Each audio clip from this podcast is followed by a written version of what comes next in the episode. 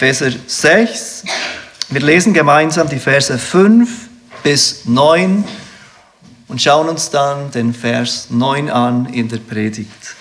Hier die Worte des Apostels Paulus, inspiriert durch den Heiligen Geist, aufgeschrieben für uns zur Belehrung und Ermutigung.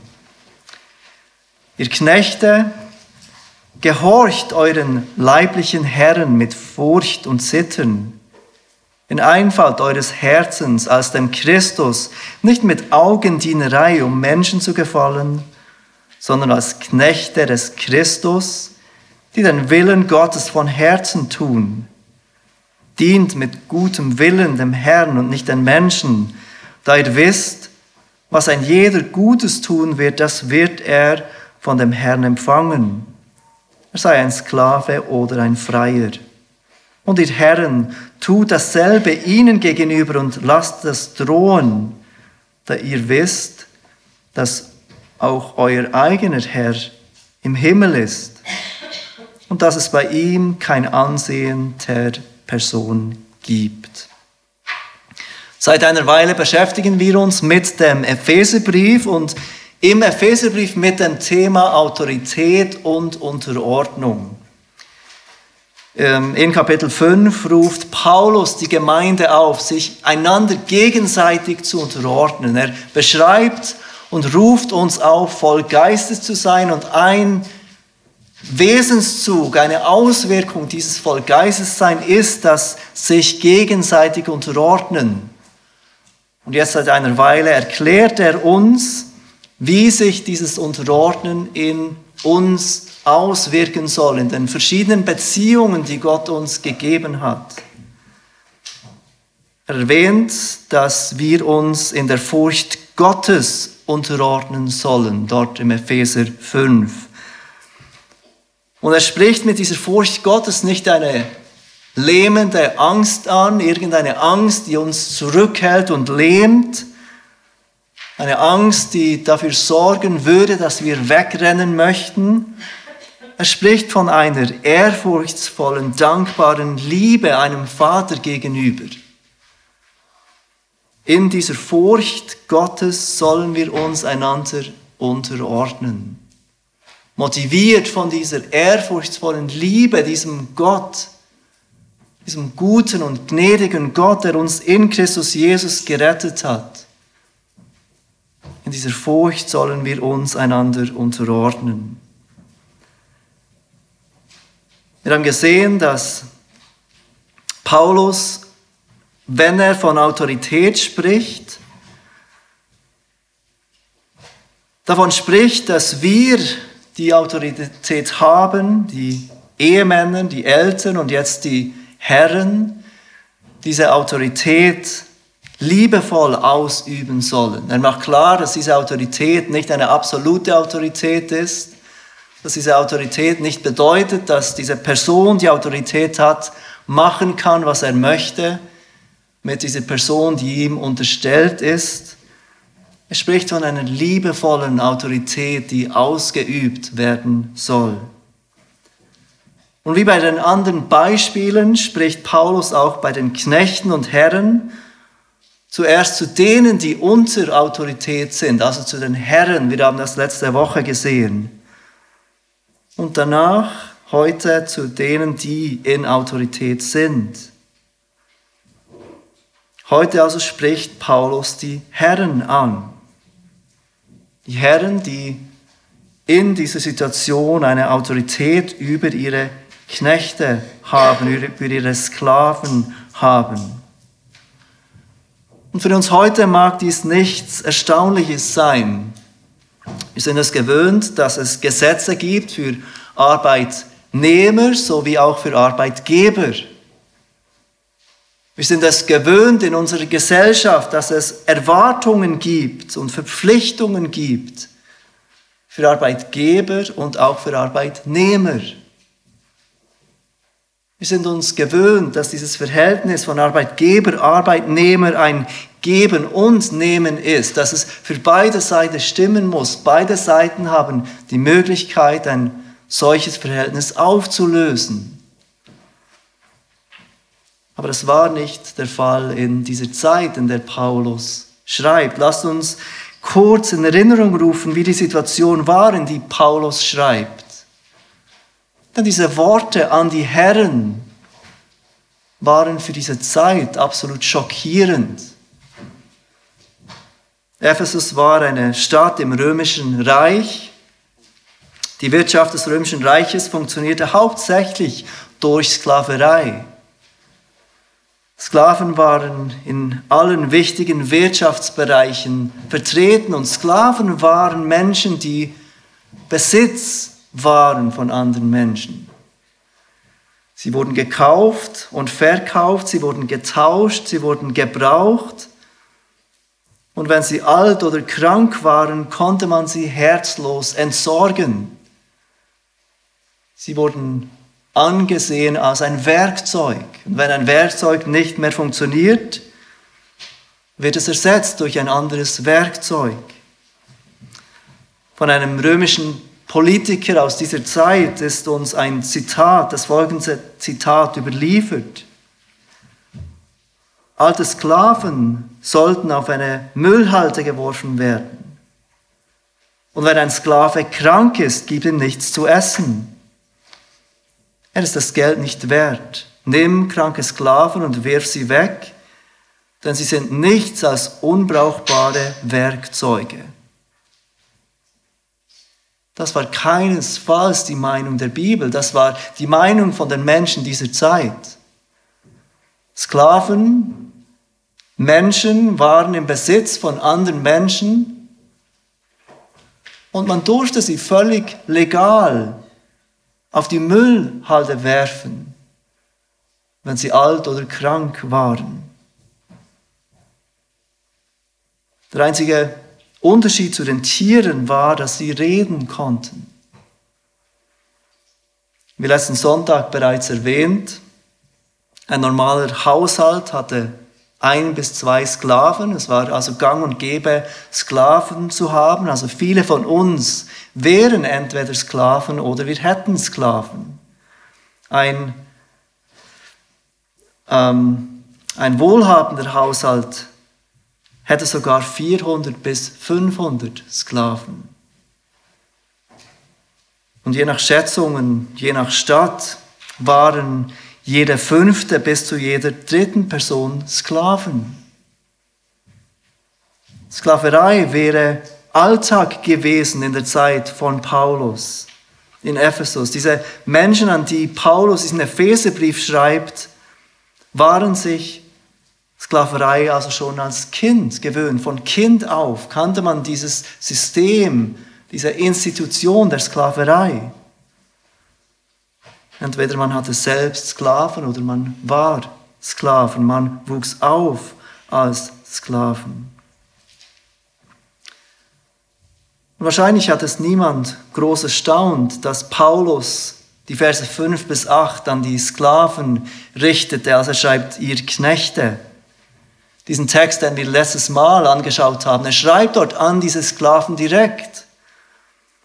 Und es überrascht nicht, dass er diese Sklaven auffordert zu gehorchen, denn das war ja das, was sie machen mussten als Sklaven. Sie mussten tun, was ihr Herr ihnen gebot. Aber was ohne Zweifel gesellschaftlich anstößig war, ist dieser Vers von heute Morgen. Dass Paulus in Vers 5 seine Worte direkt an die Herren richtet. Und er weist diese Herren an, wie sie ihre Autorität gottgefällig einsetzen sollen. Und er macht dabei ganz deutlich, dass ihre Autorität über ihre Sklaven nicht eine absolute Autorität ist, wie sie es in der Welt hören. In unserem Predigtext heute Morgen sehen wir drei Dinge, die Paulus diesen Herren weitergibt, zu denen er sie aufruft. Und Paulus macht damit deutlich, dass das Evangelium nicht nur für deinen Sonntag ist. Das Evangelium verändert auch den Montag bis Freitag oder Montag bis Samstag. Diese Sklaven sollten ein verändertes Leben leben, auch unter der Woche, auch in ihrem Umgang. Ich meine, diese Herren sollten ein verändertes Leben leben, auch unter der Woche, in ihrem Umgang mit diesen Sklaven. Paulus gibt sich nicht zufrieden, dass sie hier sind im Gottesdienst. Paulus erwartet, dass sich ihr Glauben an das Evangelium auch in ihrer Arbeitswelt auswirkt. Und ich glaube, das Gleiche gilt für uns. Paulus erwartet, Gott erwartet, dass das Evangelium die Art und Weise, wie du arbeitest, verändert. Wie du arbeitest als Angestellter oder als Vorgesetzter hat nämlich ganz viel mit deinem Glauben an Jesus zu tun. Paulus wendet sich hier, wie gesagt, an die Herren, an die, die Sklaven hatten. Wir können sagen, an die Arbeitgeber. Und das Erste, wozu er sie aufruft, ist Respekt. Das ist der erste Punkt von heute Morgen. Paulus ruft diese Herren auf zu Respekt. Es wäre auf keine Weise gang und gäbe gewesen, dass es erwartet wird, dass ein Herr Respekt zeigt gegenüber seinem Sklaven. Ich habe vorhin erwähnt, sie waren nichts weiter als ein Werkzeug, das reden konnte. Einem Werkzeug geben wir nicht viel Respekt. Doch Paulus ruft diese Herren auf, Respekt zu zeigen. Seht, wie Paulus seine Anweisungen an die Herren beginnt. In Vers 9 von Kapitel 6. Und ihr Herren, tut dasselbe ihnen gegenüber. Tut dasselbe ihnen gegenüber. Diese Herren sollen gegenüber den Sklaven dasselbe tun, wie die Sklave gegenüber den Herren. Ausleger sind sich nicht ganz sicher, was genau Paulus damit meint, wenn er sagt, sie sollen dasselbe tun. Was hat Paulus den Sklaven gerade gesagt? Sie sollen ihren Herren gehorchen mit Furcht und Zittern. Sie sollen ihren Herren gehorchen in Einfalt des Herzens. Sie sollen ihren Herren gehorchen aus dem Christus. Sie sollen ihren Herren gehorchen, nicht um Menschen zu gefallen, sondern mit gutem Willen dem Herrn. Und jetzt ruft er die Herren auf, genau das Gleiche zu tun, die Sklaven auf die gleiche Art und Weise zu behandeln. Einige sind der Meinung, dass Paulus jetzt die Herren anweist, auf die gleiche Weise zu gehorchen, wie er die Sklaven aufruft. Und ich glaube, das macht keinen großen Sinn, wenn die Herren den Sklaven gehorchen sollen, wie die Sklaven den Herren. Aber was Paulus wahrscheinlich anspricht, ist die Einstellung, die er gerade bei den Sklaven angesprochen hat. Wir haben gesehen, er will nicht nur, dass diese Sklaven gehorchen, er gibt sich nicht damit zufrieden, dass sie tun, was die Herren wollen. Er hat ihre Einstellung angesprochen, die Art und Weise, wie sie gehorchen sollen. Und wir haben gesehen, dass dies mit Respekt zu tun hat. Mit Gottesfurcht. Paulus sagt mit Furcht und Zittern. Er sagt, sie sollen gehorchen, als ob sie Jesus gehorchen würden. Sie sollen gehorchen als Dienst für den Herrn. Und Paulus ruft jetzt diese Herren zu genau dem Gleichen auf. Sie sollen ihre Autorität ausüben auf eine Art und Weise, die genau den gleichen Respekt zeigt, die von der gleichen Gottesfurcht geprägt ist. Sie sollen mit ihren Sklaven auf die gleiche Art und Weise umgehen, wie die Sklaven mit ihnen umgehen sollen. Sie sind immer noch die, die Autorität haben. Sie sind immer noch die, denen die Sklaven Gehorsam schuldig sind. Aber sie sollen ihre Autorität ausüben mit großem Respekt für ihre Sklaven. So Autorität ausüben, wie es Christus machen würde. Sie sollen ihre Autorität auf eine solche Art ausüben, damit sie den Sklaven dienen. Auf diese Art sollen Herren ihre Knechte führen. Paulus ruft sie also auf, als erstes Respekt zu zeigen.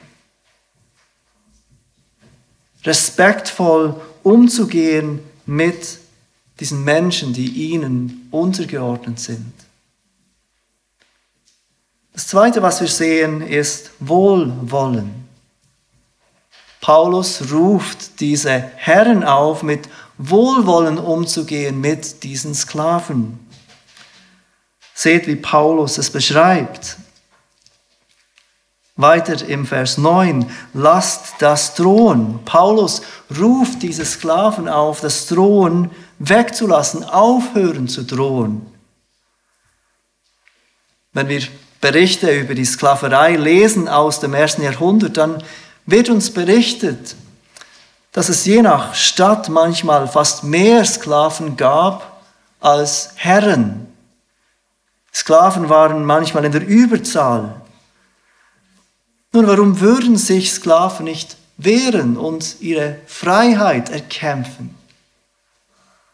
Wenn es ja mehr Sklaven gibt, wenn es mehr von diesen Sklaven als Freie gibt, weshalb würden sich diese Sklaven nicht zusammentun und gemeinsam Freiheit erkämpfen?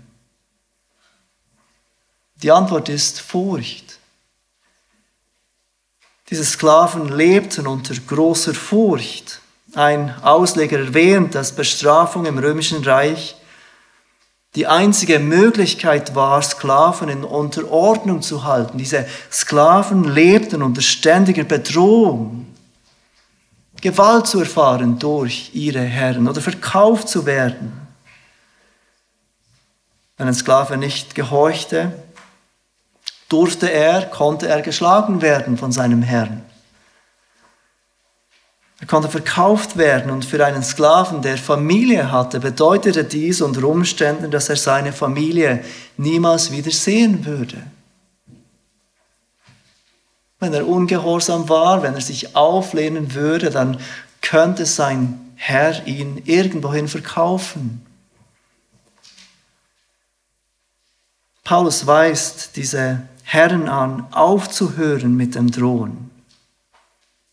Nicht mehr zu drohen, keine Gewalt anzudrohen, kein Verkaufen anzudrohen, wie die Drohung auch immer aussehen mag, aufzuhören. Dies bedeutet auf der anderen Seite, der Herr muss seine Sklaven auf eine andere Art gewinnen, wenn er sie behalten will. Sie müssen sehen, dass ihr Herr wohlwollend ist. Dass er ihnen Respekt zeigt, dass er sie als vollwertige Menschen anerkennt. Und was würde wohl mit der Sklaverei passieren, wenn immer mehr Menschen anfangen, ihre Sklaven so zu behandeln? Wenn Christen ihre Sklaven so behandeln, dann haben wir eigentlich gar keine Sklaverei mehr. Und genau das beobachtet ein anderer Ausleger. Er sagt, mit diesem Befehl hat Paulus den Faden zerschnitten, der die Institution der Sklaverei zusammenhielt. Und das ist genau das, was wir in der Geschichte beobachten. Je mehr Einfluss das Christentum hatte auf das römische Reich, desto mehr zerbrach die Idee der Sklaverei. Gottes Wort zeigt, dass es keinen Platz dafür gibt, Menschen zu behandeln, als wären sie Werkzeuge. Paulus Worte zeigen, dass es nicht der Wille Gottes ist, für einen christlichen Herrn seine Sklaven zu behalten mit Drohen. Und so sind die Worte von Paulus, die er an diese Herren richtet, weit radikaler und weit führender, als wir auf den ersten Blick denken würden. Niemand von uns heute ist versucht, wenn wir Menschen haben, die uns unterstellt sind, ihnen auf diese Art zu drohen, wie Paulus es hier anspricht. Ganz sicher und berechtigt würden die Menschen sich einen anderen Job suchen. Wenn wir Vorgesetzte sind, würden wir wahrscheinlich unseren Job verlieren. Aber auch heutige Arbeitgeber können ihre Autorität missbrauchen. Wir können auf andere Weise drohen. Wir können unsere Autorität, die wir haben, auf andere Weise missbrauchen, die nicht hilfreich ist, die nicht Gott ehrend ist. John MacArthur schreibt zu diesem Vers, der geisterfüllte Arbeitgeber ist darauf bedacht, auf Drohungen zu verzichten. Der verwendete Begriff beinhaltet die Idee des Lockerwerdens, des Loslassens.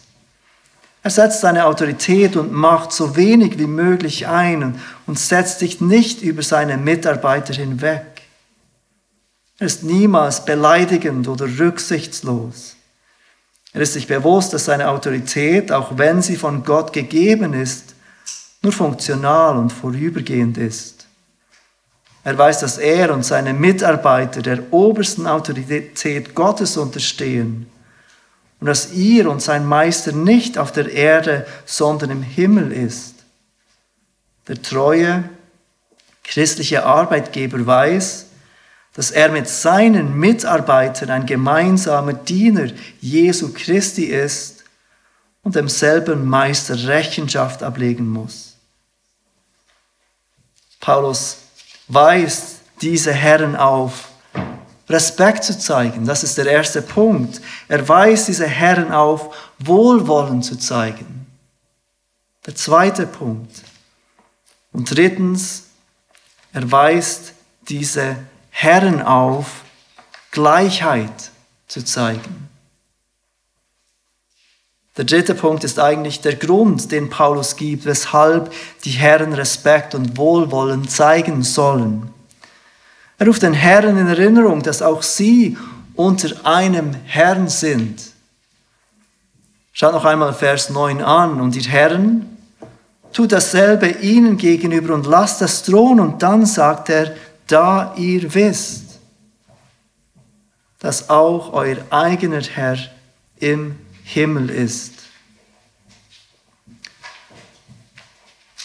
Auch wenn diese Herren eine gewisse Autorität über ihre Sklaven hatten, Paulus macht deutlich, dass diese Herren im Grunde nichts anderes sind als selber Sklaven.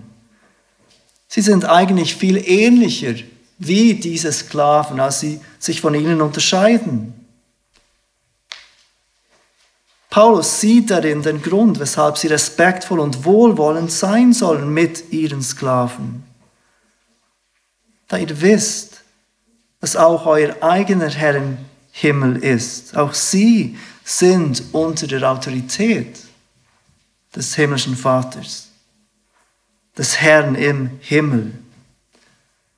In Kolosser 4 schreibt Paulus es noch deutlicher. Kolosser 4, Vers 1. Ihr Herren, gewährt euren Knechten das, was recht und billig ist, da ihr wisst, dass auch ihr einen Herrn im Himmel habt. Da ihr wisst, dass auch ihr einen Herrn im Himmel habt. Paulus zeigt damit, dass diese Herren keinen Grund haben, irgendwie auf diese Sklaven hinunterzuschauen. Wie es so gang und gäbe war in der Gesellschaft. Diese Sklaven waren nicht vollwertige Menschen. Paulus ruft diesen Herren in Erinnerung. Ihr Seid genau gleich unter meiner, unter Gottes Herrschaft, wie es die Sklaven sind. Ihr unterscheidet euch nicht groß von diesen Sklaven. Beide stehen unter Gottes Autorität. Beide schulden diesem himmlischen Herrn Gehorsam. Von dieser Gleichheit spricht Paulus auch im letzten Teil von Vers 9. Und ihr Herren, Tut dasselbe ihnen gegenüber und lasst das drohen, da ihr wisst, dass auch euer eigener Herr im Himmel ist. Und dann schließt er den Vers ab und dass es bei ihm kein Ansehen der Person gibt. Bei ihm, also bei Gott, gibt es kein Ansehen der Person. Jetzt stellt euch einmal vor, wie, diesen, wie diese Worte auf diese Hörer gewirkt haben müssen. Sie wachsen auf in einer Gesellschaft, in der sie die Herren sind.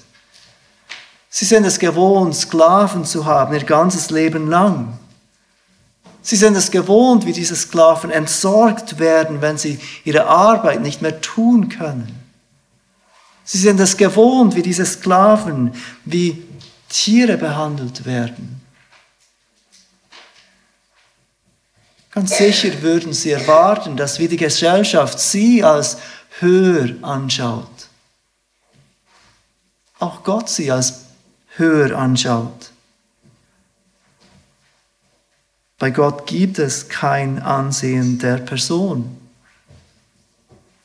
Diese Sklaven sind Personen genau gleich wie diese Herren. Nur weil sie diesen Herren unterstellt sind, nur weil diese Herren Autorität ausüben über diese Sklaven, bedeutet nicht, dass sie irgendwie keine vollwertigen Personen sind. Paulus macht deutlich, dass vor Gott alle Menschen gleich sind. Das Wort, das Paulus mit, oder das bei uns mit Ansehen der Person übersetzt ist, ist das Wort für Gesicht. Oder auch für das Sichtbare einer Person. Und die Idee ist, dass wir Menschen ansehen und uns sofort eine, ein Urteil bilden. Wir schauen jemandem ins Gesicht, wir schauen jemandes Aussehen an und wir bilden uns sofort ein Urteil, ob wir diese Person mögen oder weniger mögen. Ob uns diese Person sympathisch ist oder weniger sympathisch ist. Ich möchte euch bitten, kurz zum Jakobusbrief aufzuschlagen. Jakobusbrief, Kapitel 2. Denn Jakobus gibt uns eine, eine solch wunderbare Illustration, wie sich dieses Ansehen der Person auswirkt. Seite 1281 in der Schlachter 2000 Bibel. Jakobus, der Bruder unseres Herrn, gibt uns ein Beispiel von genau dem.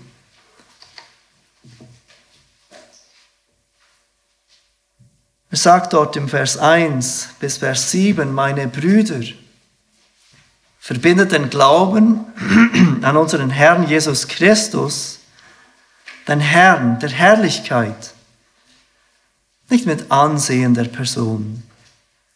Denn wenn in eure Versammlung ein Mann käme mit goldenen Ringen und in prächtiger Kleidung, es käme aber auch ein Armer in unsauberer Kleidung, und ihr würdet euch nach dem umsehen, der die prächtige Kleidung trägt, und zu ihm sagen, setze du dich hier auf diesen guten Platz. Zu dem Armen aber würdet ihr sagen, bleibe du dort stehen, oder setze dich hier an meine Fußschemmel. würdet ihr da nicht Unterschiede unter euch machen und nach verwerflichen Grundsätzen richten?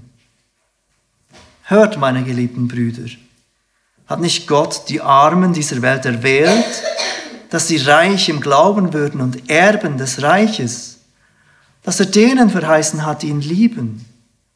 Ihr aber habt den Armen verachtet. Sind es nicht die Reichen, die euch unterdrücken und ziehen nicht sie euch vor Gericht?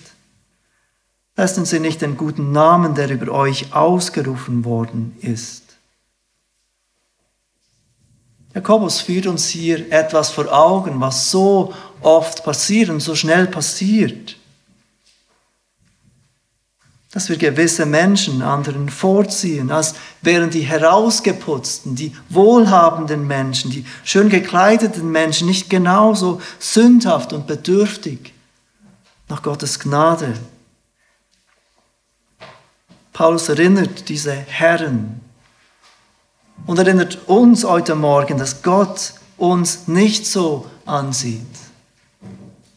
Bei Gott gibt es kein Ansehen der Person. Ich möchte euch kurz bitten, zur Apostelgeschichte 10 zu gehen. Dort sehen wir etwas ganz Ähnliches.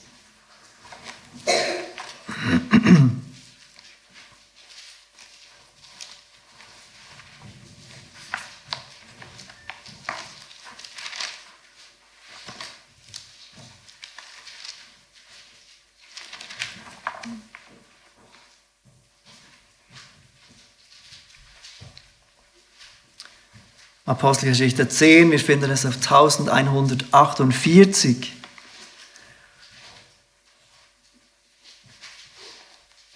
Denn diese Erkenntnis, dass Gott kein Ansehen der Person hat, machte auch der Apostel Petrus. Hier ging es nicht um den Unterschied von Sklaven und Herren, sondern um den Unterschied von Juden und Nichtjuden. Paulus wird von Gott auf ganz deutlicherweise in das Haus von Cornelius geführt, diesem gottesfürchtigen Nichtjuden, wo er das Evangelium verkünden soll. Und dann kommen wir zu Vers 34, wo Paulus schlussendlich vor diesen Nichtjuden steht und er sagt dort, nun erfahre ich in Wahrheit, dass Gott die Person nicht ansieht, sondern dass in jedem Volk derjenige ihm angenehm ist, der ihn fürchtet und Gerechtigkeit übt. Gott sieht die Person nicht an. Bei Gott gibt es kein Ansehen der Person.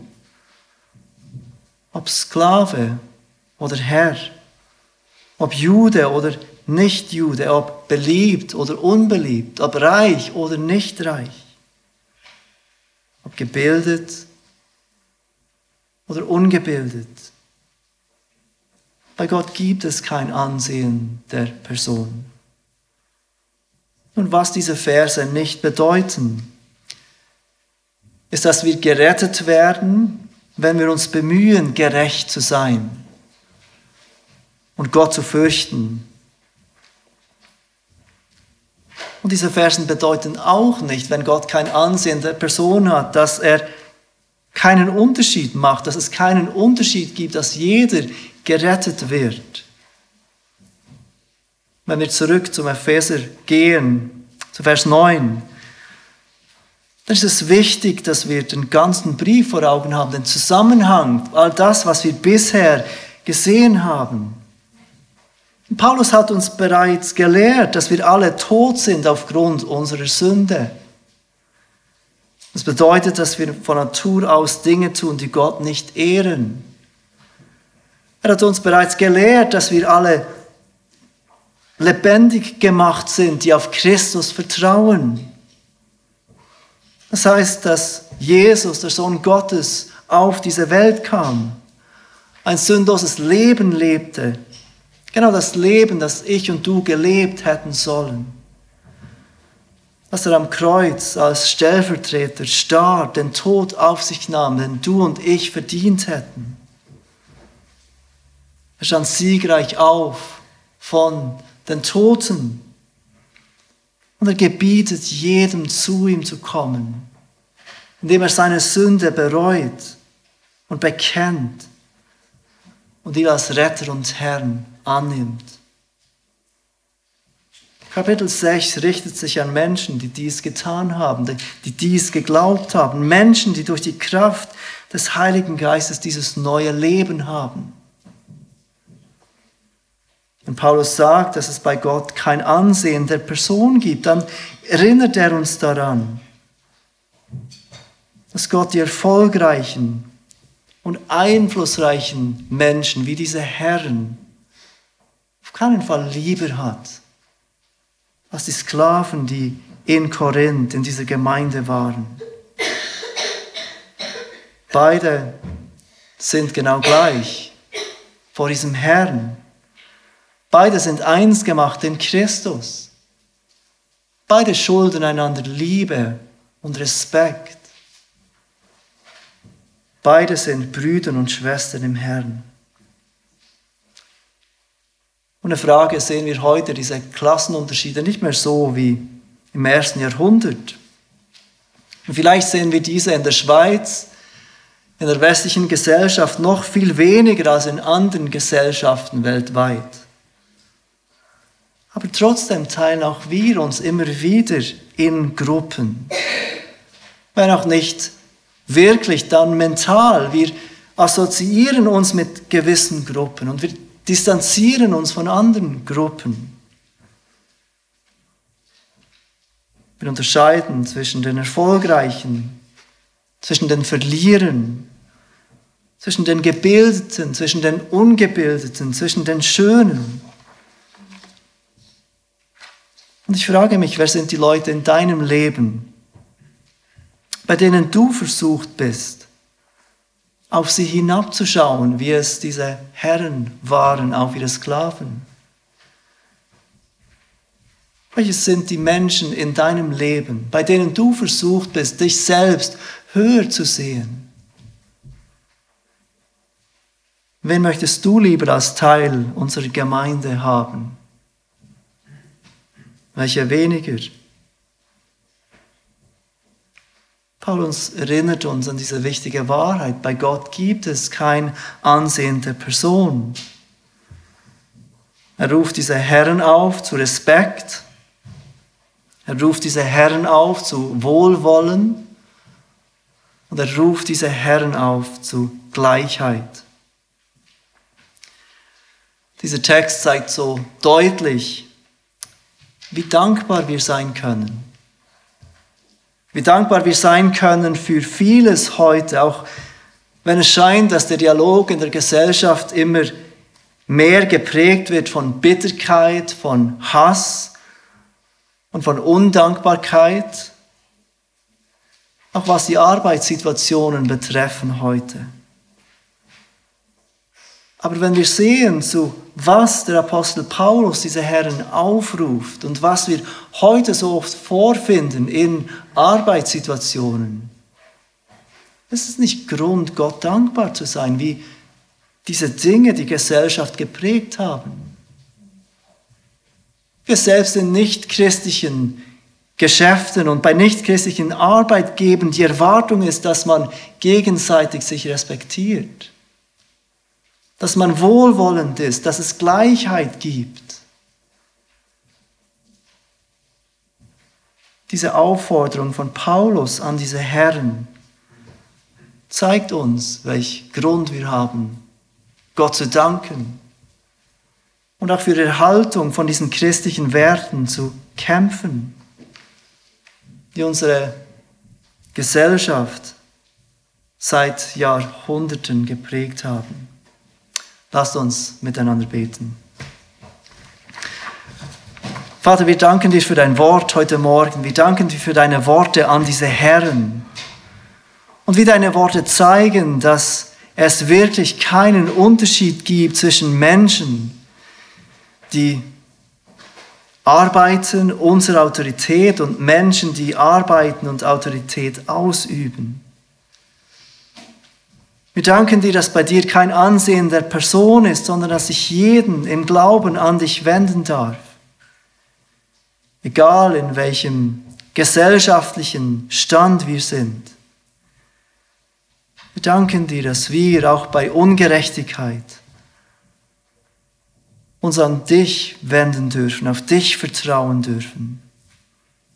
Weil du ein Gott bist, der jedem geben wird was ihm gebührt.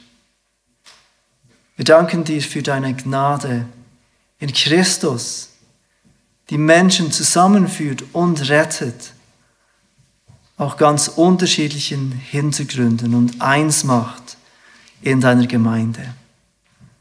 Vater, wir bitten dich, dass du uns hilfst, diese Worte in unseren Herzen zu bewahren und dich zu ehren, auch in der Art und Weise, wie wir dankbar sind für unsere Arbeitssituationen. Amen.